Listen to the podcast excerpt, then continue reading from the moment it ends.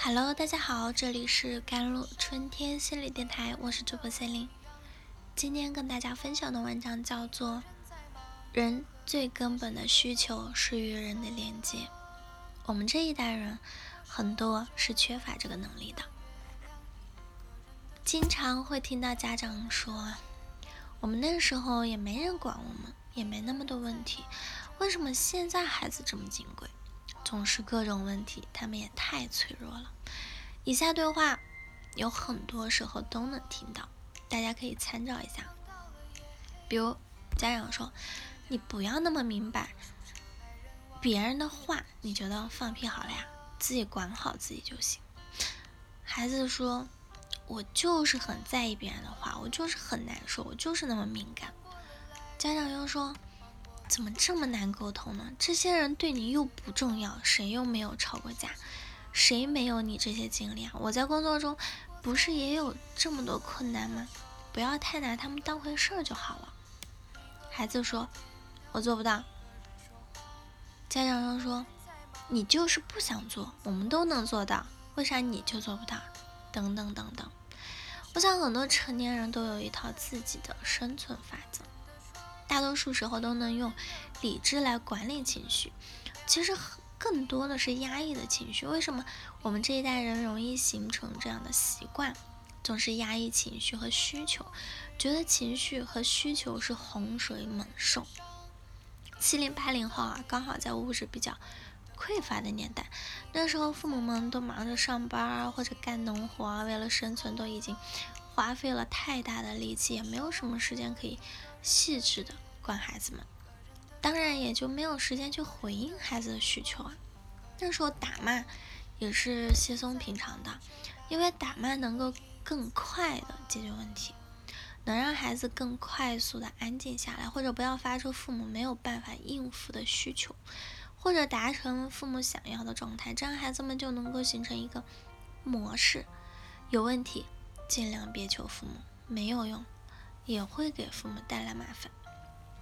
另一种情况就是，穷人的孩子早当家，孩子们要过早的承担起养家糊口的责任，很多时候不需要那么多的承担，但已经要帮助父母或者做一些事情啊，包括照顾自己啊，照顾兄弟姐妹等等，他们的需求被家庭的责任给掩盖了。作为童年发展的需求进入了一个断层式的发展，就是这样的文化状态。这一代的人成长其实存在着极度的自我压抑的，大家都是要靠自己自力更生不说，情绪和作为人的愿望也被贬低和抛弃。但是这些情绪和愿望就真的会消失吗？当然不会。他们藏在一些角落，在某些时刻就会爆发出来。而现在，我们的孩子就帮助我们表达了出来。孩子们有非常多的愿望，希望更多的陪伴和爱护，但是父母们没有被爱过，也没有被满足过，怎么知道如何爱孩子呢？只能告诉孩子，不要表达情绪，情绪没有用；不要表达需求，满足你会担心你要求泛滥成灾。这个。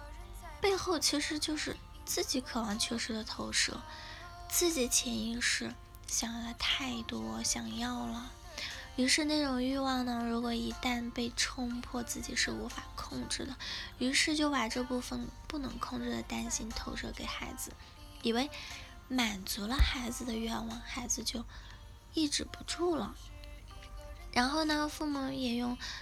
自己的经验教育孩子，不要搞那套没用的情绪，不行，我要给你打一顿。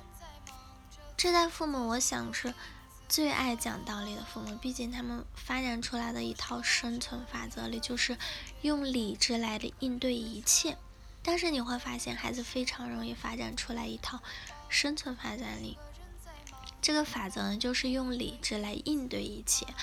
但是你会发现，孩子非常容易让他们进入一种失控的状态，比如辅导孩子写作业的时候弄得鸡飞狗跳，这就是两种两极的状态嘛。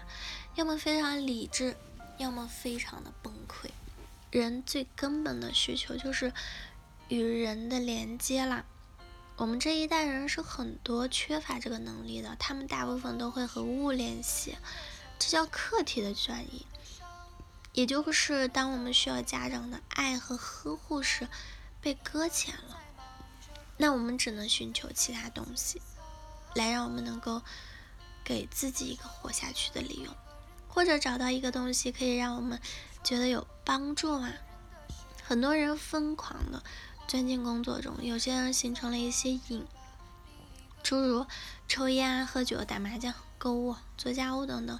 他们在做这些事情的时候。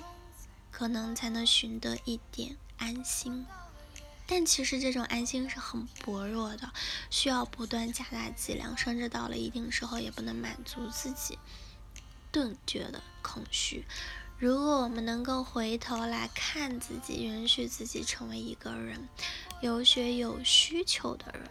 那么情绪和情感也应该自然而然的发生，我们就不会那么惧怕孩子的情绪，不会在他们大哭大闹的时候没有办法忍耐。那个时候，你们的心也才能离得更近。希望大家都不要把自己的情感和需求压抑下去，变成理智的机器人，也不要让这部分在孩子身上放大，变成了双重的负担。